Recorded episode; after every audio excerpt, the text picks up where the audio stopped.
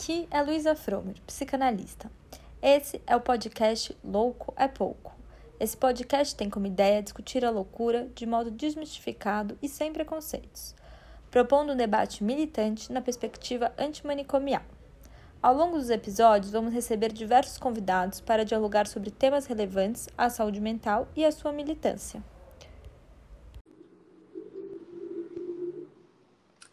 Olá, é, no episódio de hoje, vamos dialogar um pouco sobre como o discurso machista coloca a mulher como louca. Para isso, eu convidei a Carla. Bom, primeiro, muito obrigada, Carla. Vou pedir para você se apresentar.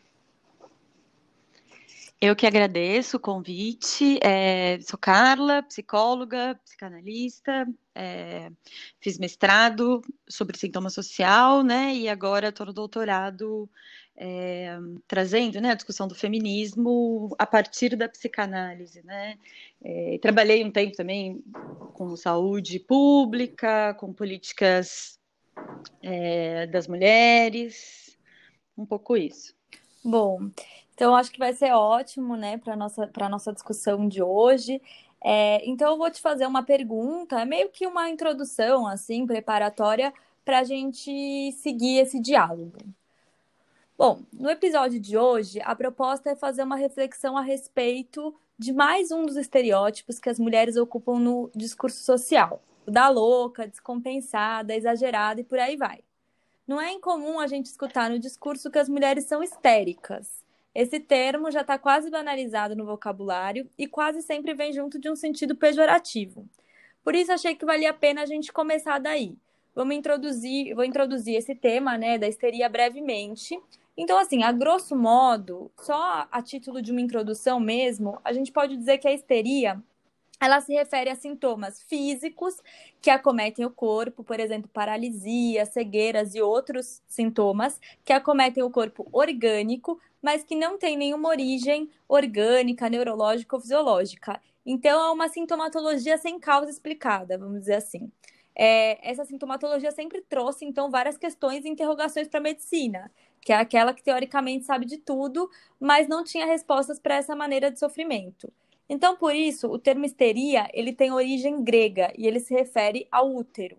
O, o Hipócrates ele vai nomear que a histeria está relacionada a uma concepção uterina deficitária. Então, bom, diante de não encontrar uma causa possível, algo que pudesse circunscrever a histeria, encontrou-se um acometimento relacionado ao útero, portanto, ao gênero feminino, né?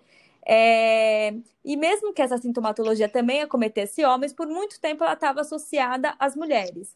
O Platão vai falar que essa sintomatologia seria uma irritação uterina referente a longos períodos inférteis e vai dizer que nas mulheres esse órgão, né, ou seja, o útero, ele é como um ser vivo tomado pelo desejo de fazer filhos. Então, para a cura dos sintomas histéricos, que são esses sintomas que aparecem no corpo, é, ele indicava como tratamento a histeria, para histeria e a fertilidade.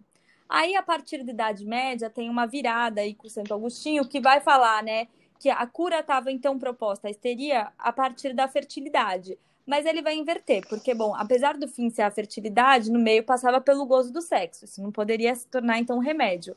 Então, nesse momento histórico, tem essa virada onde a histeria vai passar a ser concebida como uma possessão diabólica. É, o diabo, então, ele, tinha, ele se apossava e se aproveitava do corpo dessas mulheres, e através é, de simulações ele representava esse sintoma no corpo das mulheres. E aí as mulheres passam a ser tidas como feiticeiras, né, apossadas por espíritos maléficos. A cura, nesse momento, então, né, é, seria a expulsão do, do diabo do corpo e a exorcização. É, pulando lá para frente com os estudos do Freud, 1880, é influenciado por Charcot e Breuer, a psicanálise ela vai, né, acho que é importante dizer que os primórdios da psicanálise têm a ver com a conceitualização da histeria e da escuta é, dessas mulheres. Mas ele vai dizer que a histeria não tem nada a ver com o útero, nem nada a ver com gênero, e ela pode sim ser encontrada também, né, não está restrita só ao feminino. É, Trata-se de uma formação do inconsciente, e aí o Freud vai abordar no primeiro momento a histeria pela teoria da sexualidade e tal. Embora eu acho que hajam muitas críticas é, da leitura freudiana a respeito das mulheres, a respeito da sexualidade, né, que o feminismo pauta, nem entrando por aí, mas acho que a introdução da histeria era importante porque até hoje a gente escuta esses resquícios é, de, de um discurso machista que coloca a mulher como louca, histérica, exagerada, simuladora, enfim. Então, acho que esse seria um bom, uma boa introdução para a gente esquentar o tema e ir partindo daí. Legal essa introdução, justamente para a gente poder pensar, né, a histeria e a psicanálise, né, porque Freud descobre os fundamentos da psicanálise sobre o sintoma, transferência e, inclusive, a associação livre, né, que é a regra fundamental, por conta da histeria, né?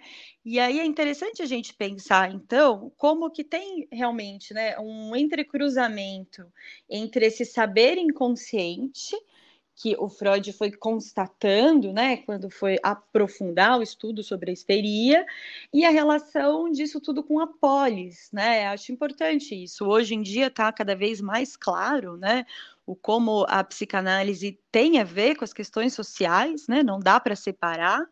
Mas é, é, importante pensar que é, isso está realmente desde Freud, né, é, outros temas, isso fica mais claro, né, quando vai falar do mal-estar na civilização e tudo mais, mas para a gente agora, né, podendo ler a partir de tudo que a gente já sabe, né, retomando, para pensar a histeria mesmo e essa relação com a polis, né, com o lugar que as mulheres eram colocadas, né, com que o discurso oficial, a maneira com que o discurso oficial trabalhava, né? Mais especificamente, a gente está falando do discurso médico, mas isso também não está descolado do lugar que as mulheres é, ocupavam e ocupam nesse percurso histórico, né? E acho importante é, a gente está falando a partir da psicanálise, né? É, de lembrar, por exemplo, que a psicanálise pensa que o sujeito é efeito de linguagem, né? Então o porquê que a histeria foi associada, né? Como você mesmo acabou de contar, né? As questões de útero para poder se separar disso e olhar é, de uma outra forma, né? Isso não está descolado é, da, da forma com que isso foi produzido socialmente, né? Interessante mesmo. Mas e no, você acha assim, né, pensando nessas concepções de histeria um pouco ligadas a, a concepções mesmo do passado sobre é, a questão da feitiçaria e tal, é, você acha quanto que isso ainda permanece no, no discurso, será de algum jeito, né, dessa coisa da loucura no feminino? porque noto que muitas vezes, quando esse termo aparece a definir mulheres, é sempre ao pejorativo. Sim, e, e, até esse termo, né, do, do, caça às bruxas, vinculado às mulheres de maneira pejorativa, né, a Silvia Federici, ela vai fazer essa ligação mesmo, né, da, das bruxas medievais, né, desse caça às bruxas medievais, com o que acontece agora, porque lá atrás, né, as mulheres que eram nomeadas bruxas eram as mulheres que tinham saber, né, que uhum. sabiam sobre ervas, sobre cura, e, e, vários outros saberes, né? Geralmente a gente pensa é, mulher que sabe sobre essas coisas, bruxa, e os homens como alquimista, quando na verdade também tem, é, tinham, né? Muitas mulheres ainda têm alquimistas, né? E aí por conta desses saberes, elas eram tidas como perigosas para aquele sistema, né?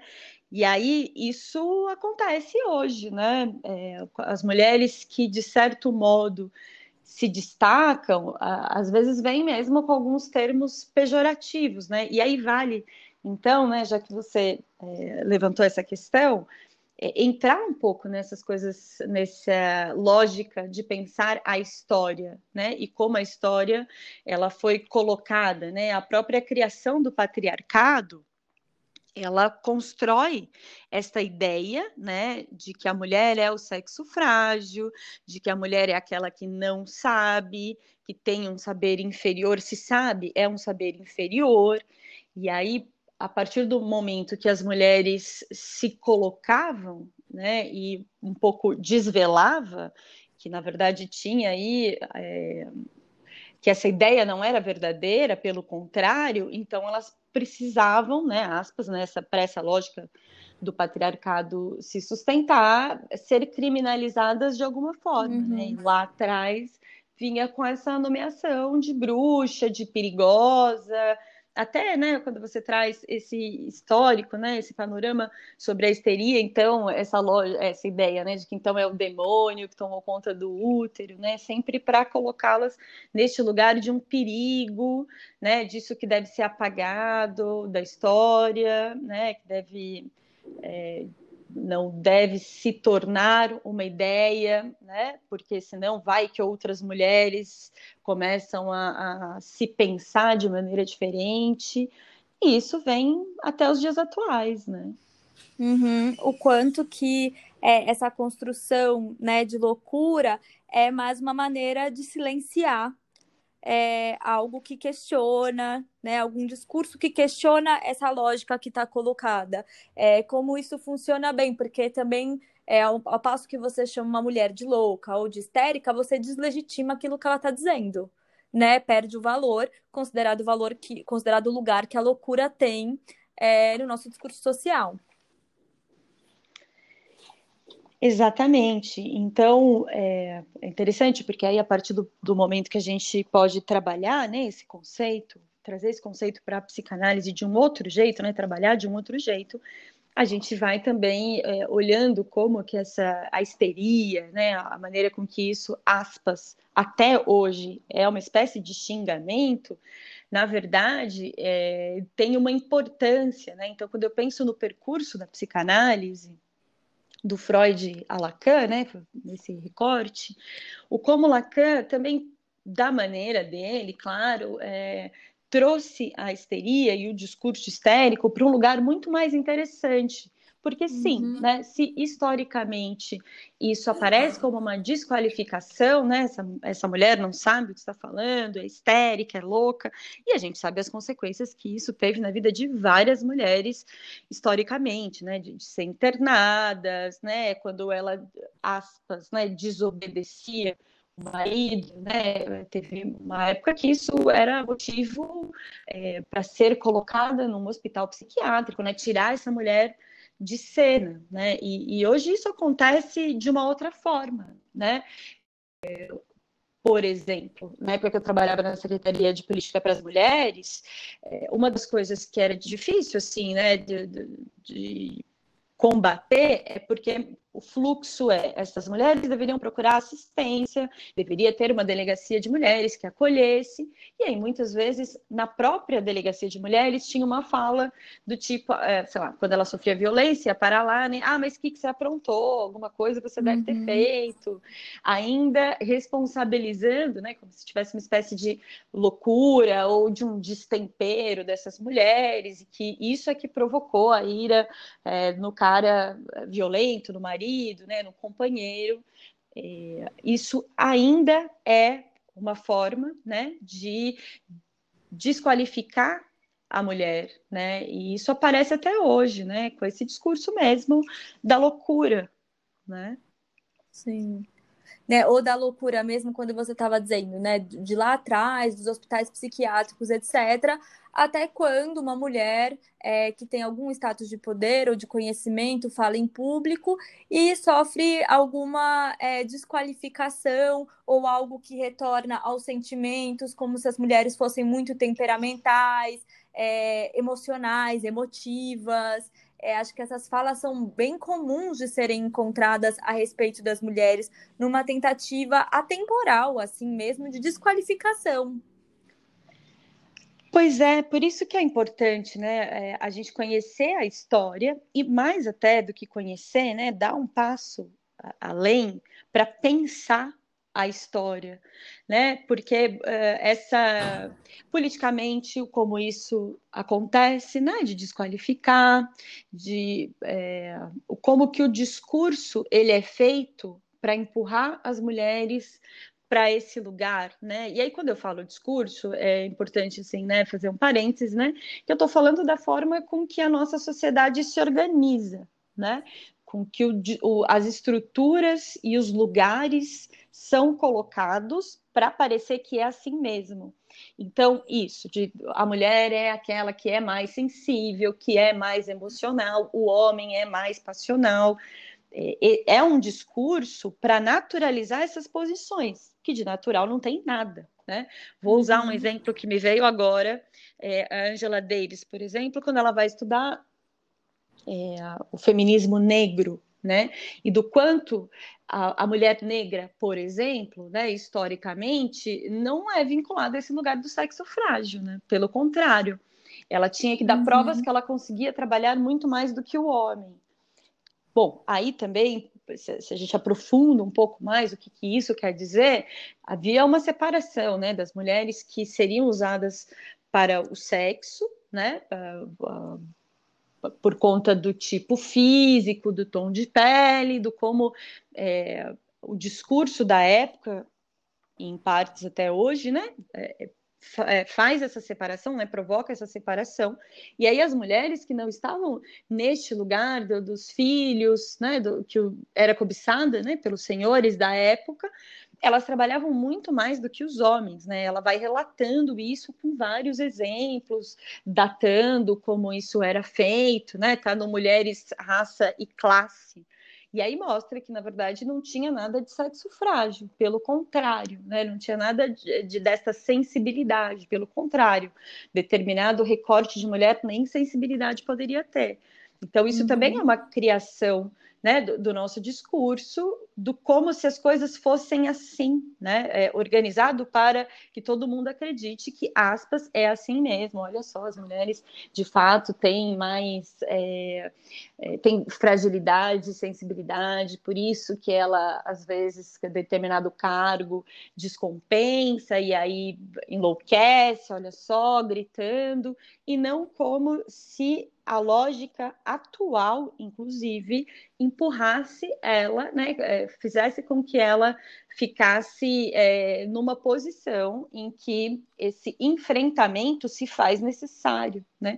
A mesma coisa que acontece é, quando a gente pensa, né, já que a gente está um pouco buscando essa questão histórica, né, do como a sociedade foi se estabelecendo até os dias atuais, isso acontece é, com os pretos e pretas, né? O Fanon vai trabalhar isso e mostrar, por exemplo, essa construção de dizer, olha, então é, os pretos e pretas é, tem essa coisa do corpo, do gingado, e o homem branco, uhum. sim, é o que, que cria saber, é o que constrói né, a intelectualidade e o pensamento, e aí deixa para trás. É, apaga, né, não transmite, que é o que acontece com as mulheres também, né? Não é que tem um silenciamento porque elas não produziram, não falaram, não participaram. É porque tem é, interrompe-se a transmissão do que essas mulheres fizeram, né? Assim como dos povos negros, né? Porque se a gente pensa sempre intelectualidade, quando começa, né, o pensamento é, a ser produzido, a gente vai a partir da Grécia, né? A gente esquece de todo o conhecimento anterior, por exemplo, dos egípcios, né? E por que será, né? E aí é curioso, porque se a gente dá um Google, até hoje a gente vai ver é, que, por exemplo, as pirâmides foram feitas por ETs, né? Do quanto isso provoca essa centralidade europeia branca uhum. que cria o pensamento e que então é mais fácil é, achar que vieram ETs para fazer as pirâmides e, e, e, tudo mais do que é, ter que se haver que os povos africanos tinham um conhecimento que até hoje não são assimilados, né? não são, não é possível de ser reproduzido, né? E isso tem a ver mesmo com como o discurso vai se estruturando, né? Do como isso vai sendo feito e que embora é feito com palavras, né? Isso até um trecho quando Lacan vai falar, né? Da, da linguagem, do como se constitui os sujeitos, né? Embora tenha a ver com palavras, mas muitas vezes nem precisa delas, né? E tem justamente a ver com essa naturalização, assim como o que a gente está discutindo hoje naturaliza a loucura da mulher, né? Como algo que tem a ver com as características femininas, né? E não com uma construção histórica.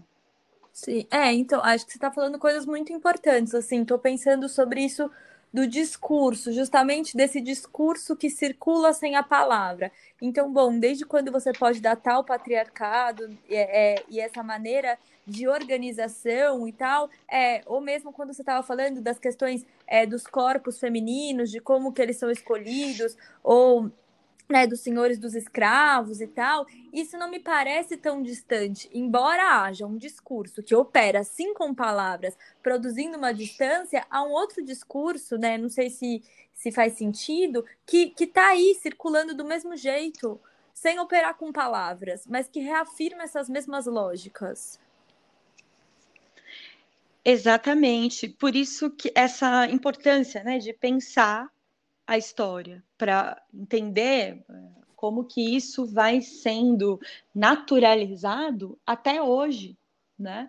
É, a relação do, das mulheres, dos homens, do como que isso vai sendo organizado socialmente, é, até essa questão da maternidade, por exemplo, né? Do como, ah, então isso é coisa de mulher quando na verdade o cuidado né, com, com a criança, por que, que é coisa de mulher, né? Isso não tem a ver com instinto, né? Isso tem a ver com uma construção social que é mantida até hoje, né? E aí é interessante, né? Eu acabei desviando um pouco para esse lugar, mas acho que conversa com o que a gente está falando, assim, né? Do lugar das mulheres, porque quando a mulher é bem sucedida profissionalmente, é, passa a virar quase um tabu essa questão da maternidade, por exemplo, né, como se fosse alguma coisa menor.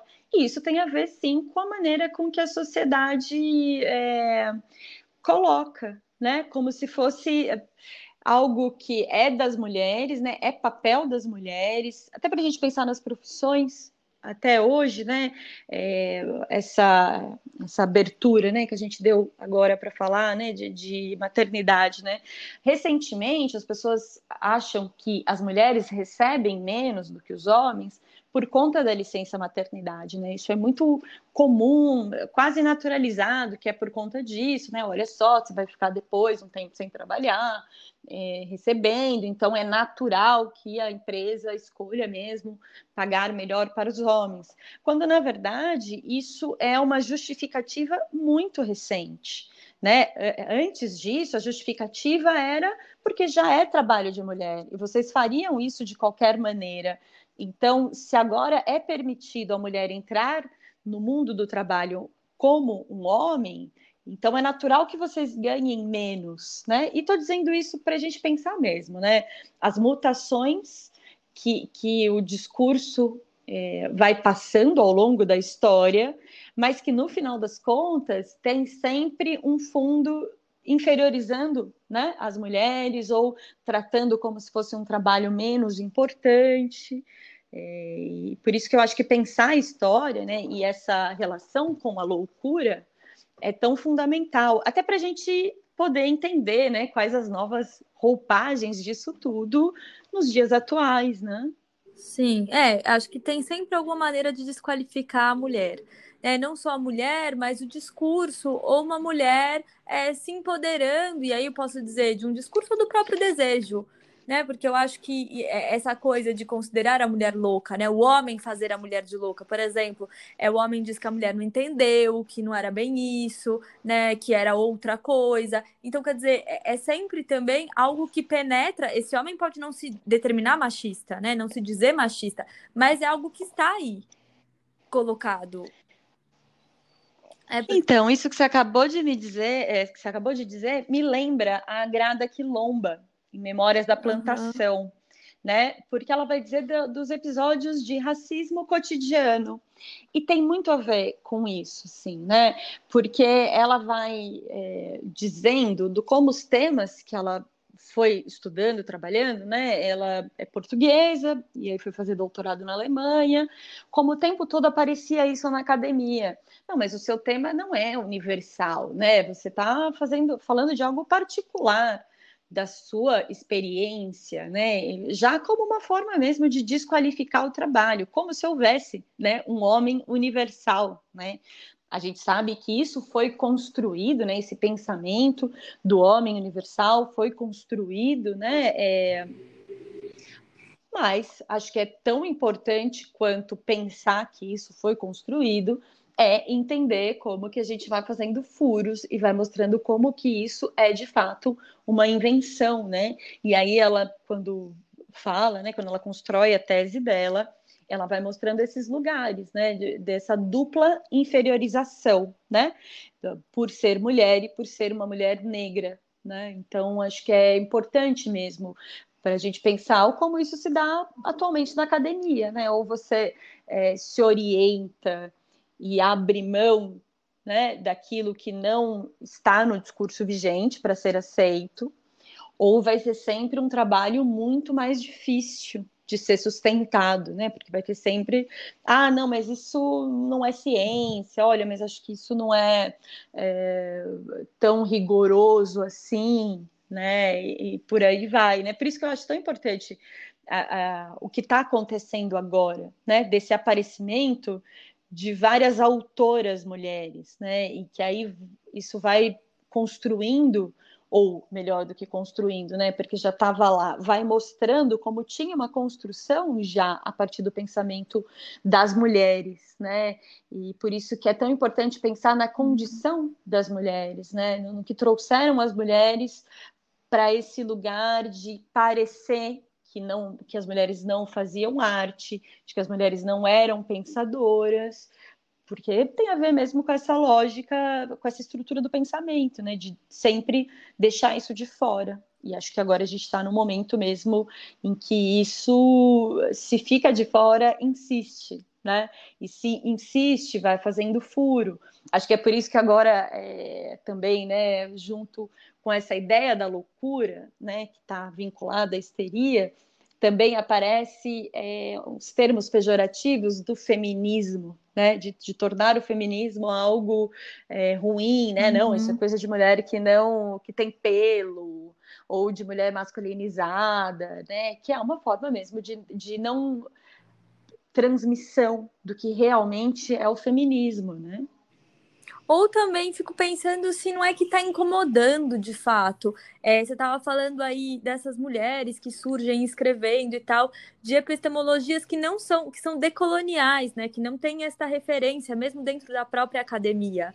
É, e pensando fora da academia, o que circula, de que, bom, é, pelo menos eu falo por mim, pela minha experiência, quando eu tinha 15, 16 anos, a gente não tinha um grupo feminista na, é, na escola, ou etc., por mais é, crítica que fosse a escola. E isso não faz tanto tempo assim. Mas hoje em dia, você pode perceber as meninas jovens todas elas fazem, todas elas é uma generalização, né? Mas muitas delas fazem parte de movimentos feministas, se organizam. Não estou dizendo de uma pluralidade, né? Como se fosse assim, é, quer dizer, um, um, único movimento feminista, mas de que a gente tem se, se, se revisto mais sobre essas questões, a circulação na mídia desses temas.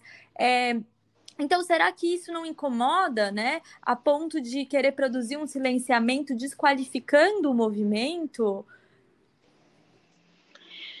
Certamente, é disso mesmo que se trata, assim como a histeria, né? Acho que tem essa aproximação. Eu gosto é, dessa aproximação por essa via, né?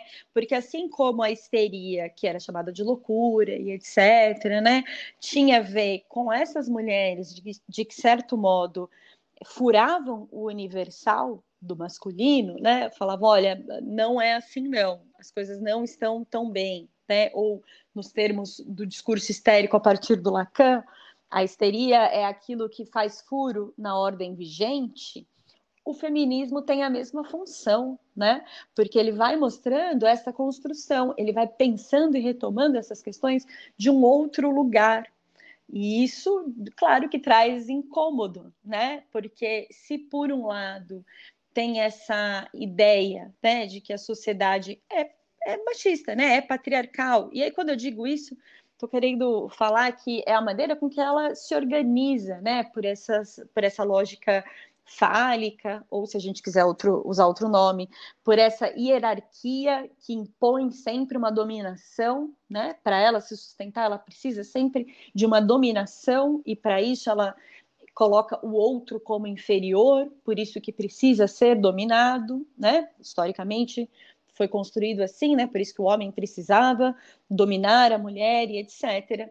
O feminismo também passa pela mesma desqualificação, porque, de certo modo, ele faz furo nesse universal, ele inclui a diferença, né? E socialmente, é, por essa lógica de poder, a diferença é aquilo que fica de fora, né? E é interessante, porque se a gente pega, é, isso era antes do aparecimento da ciência, mas depois do aparecimento da ciência, isso também é, se repete, né? Aquilo que é muito diferente, aquilo que eu não sei dizer, aquilo que eu não consigo dominar. Então, olha, isso aqui é perigoso, fica de fora. E isso acontece sim na, na lógica discursiva, né? No discurso vigente com o feminismo. Por isso que é tão importante, né? É, essa nova geração. Acho que essa nova geração não é sem as anteriores, né? Não é sem as conquistas anteriores, mas sim, né, tem um outro posicionamento que tem aparecido e que é importante. E já que a gente está falando de feminismo, acho que vale, né, um parênteses, porque não é o oposto do machismo, né? Imagino que como a gente está falando para pessoas de vários lugares, então é importante marcar uhum. isso, né? Feminismo não é o oposto de machismo. Feminismo, é, a partir do momento que ele foi sendo formulado, ele partiu para várias ramificações, a gente pode pensar em várias vertentes, mas o que tem em comum é, é colocar os direitos como iguais. E colocar os direitos, é, entender direitos iguais para homens e mulheres, não tem nada a ver, ou não precisa ter a ver, com apagar as diferenças. É para sustentar a diferença, é para ser diferente. Até porque, daí, trazendo né, para a nossa área, para a psicanálise, é importantíssima a diferença, porque o que visa a política do analista é o sintoma. E o sintoma tem a ver com marca de singularidade. Então, para uhum. chegar numa singularidade, é preciso um laço social que permita, que inclua a diferença né? E aí algumas pessoas podem dizer, ah, não, mas as questões de classe, é, como que a gente pensa nisso, né? É, e aí eu vou até recorrer aqui a Gerda Lerner, porque ela vai dizer o seguinte, né, que as mulheres foram impedidas de contribuir com o fazer história. E isso é diferente com os homens, porque por mais diferente, né, por, por mais é, classes sociais, é, os homens eles são incluídos na história e a história tentou o apagamento das mulheres, né? Como se elas ficassem de fora. Então, esse impedimento de conhecer a própria história e fazer história, é, isso está nesse andar da construção do que a gente vê até hoje. Por isso é tão importante agora uhum. esse aparecimento né, de autoras feministas, né, desse resgate da, desse lugar do feminino, né? E aí feminino como esse, essa possibilidade de um lugar mais coletivo, né?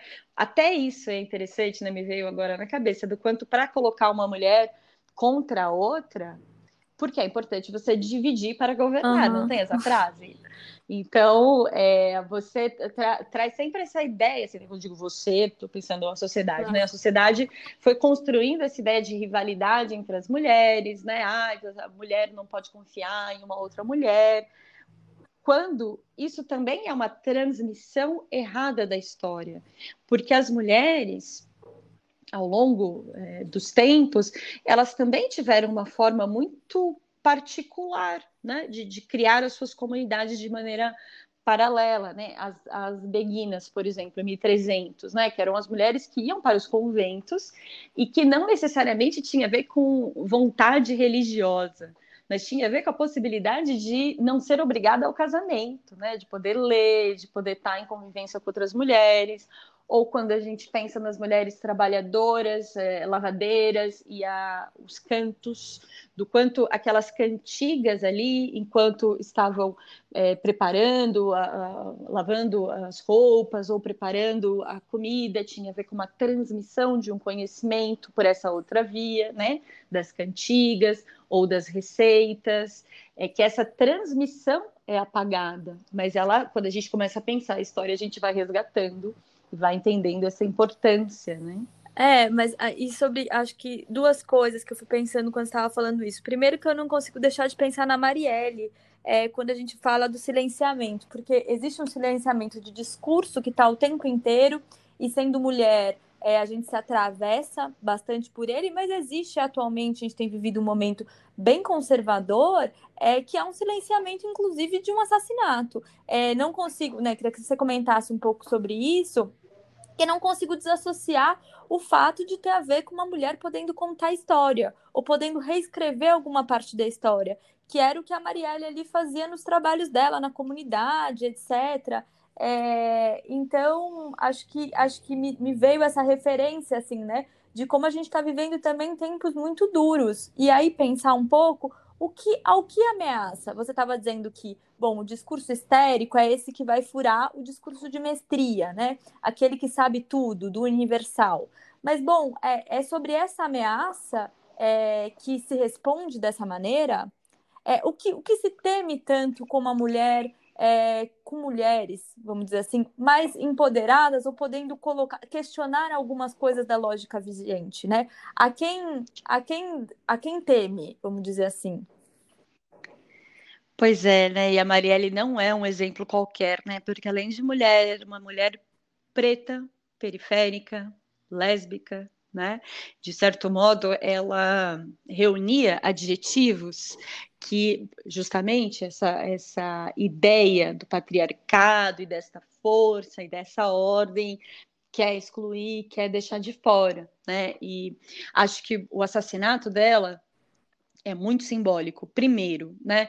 Porque o que ela enfrentava era a, a, lógica policial, o assassinato das juventudes negras, o lugar que a mulher era colocada, né? O, o Jean Willis, inclusive, tem uma hipótese que ele fala que é ela que vai derrubar o uhum. Bolsonaro, né? Bom, não estou nem entrando em questões políticas, assim, né? Não é esse o sentido do que eu estou dizendo, mas é porque ela mostrava isso e de certo modo tem algo, tem uma contingência que acontece com o assassinato dela, que é o não apagamento né? Porque se a gente for pesquisar, quantas mulheres negras são assassinadas, né? É, mesmo em governos progressistas, tem um dado, né, que o feminicídio ele diminuiu entre as mulheres brancas, mas não entre as mulheres pretas, né?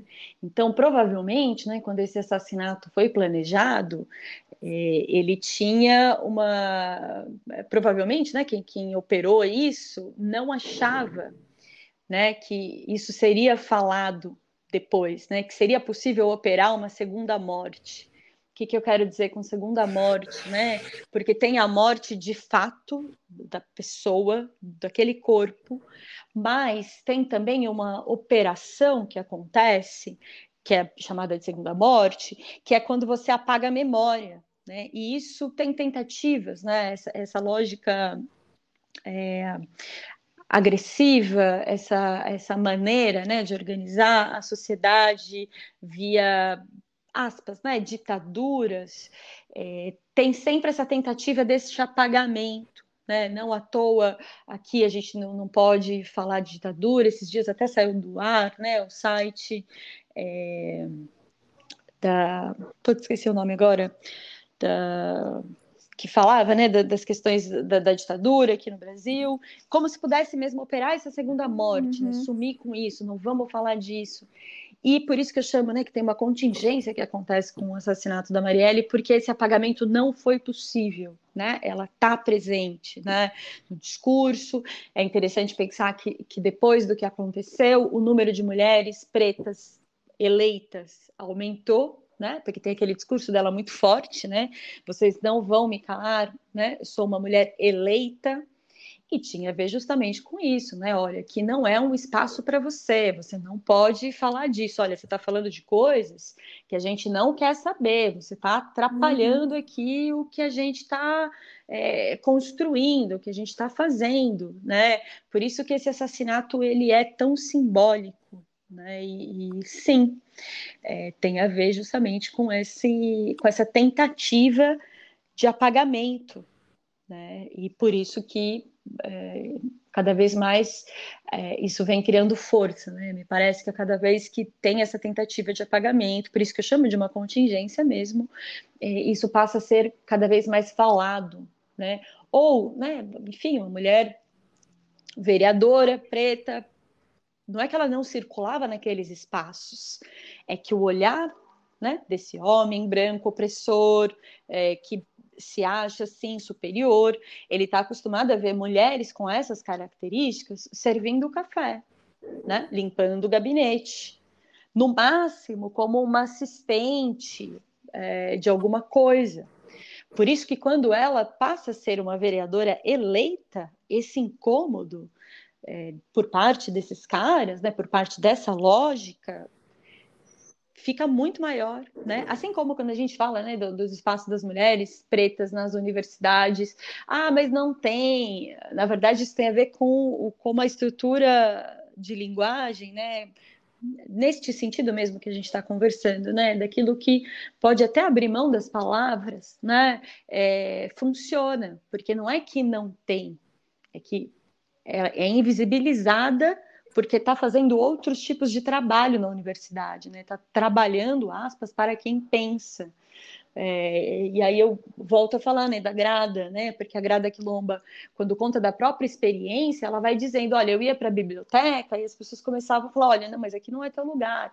E aí ela tinha que dar provas o tempo todo que ela era estudante. Enquanto os alunos entravam e saíam com tranquilidade, ela, por ser uma mulher preta, tinha que apresentar carteirinha, né? É, provar o tempo todo que era aluna. Então, acho que é, esse paralelo com o caso da Marielle mostra isso. Ou, se a gente quiser pensar, quando a gente é, olha a história recente do nosso país, a maneira com que se desqualifica a mulher tem isso, né? Ou é a louca, né? Como a gente está um pouco constatando por essa via da histeria, ou tem é, uma forma de vincular e desqualificar via sexo, né?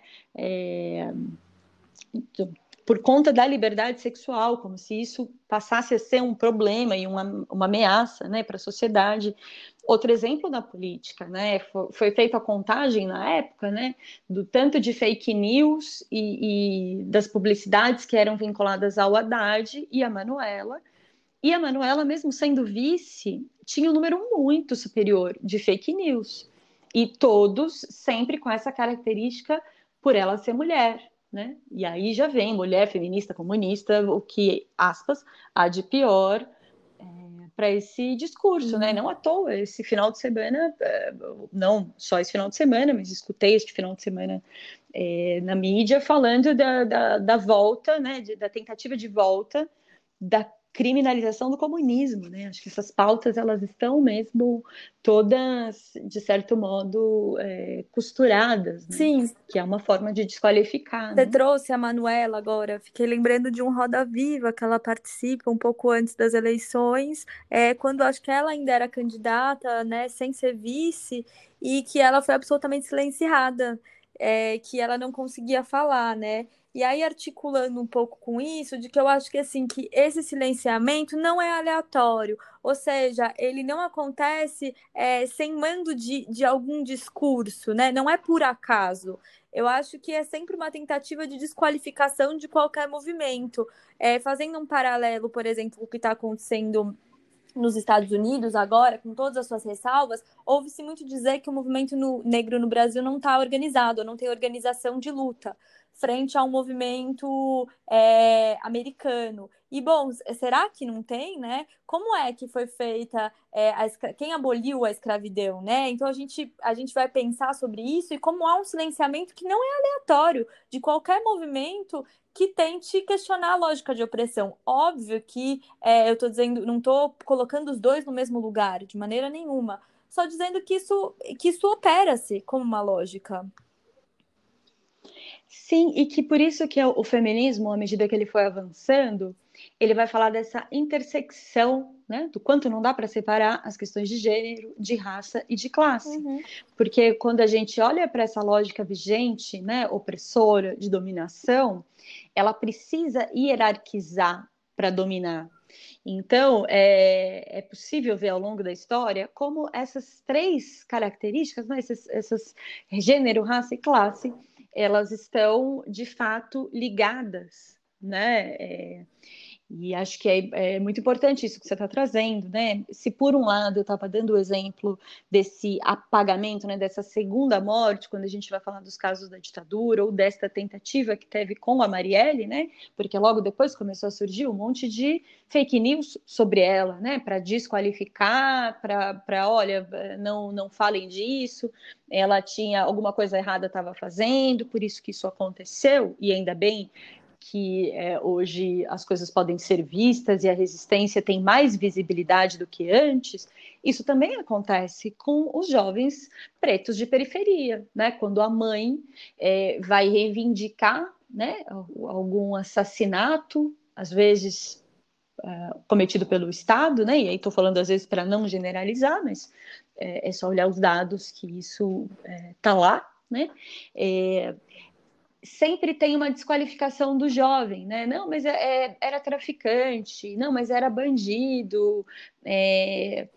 E, bom, também foram feitas pesquisas nesse sentido, e, e as pesquisas mostram de quanto isso está impregnado no discurso, que isso não é o fato, né? Os dados, os fatos mostram outra coisa, mas é sim esse apagamento da memória, né? Como olha, você não pode nem chorar os seus mortos, alguma coisa errada estava fazendo, né? uhum. né?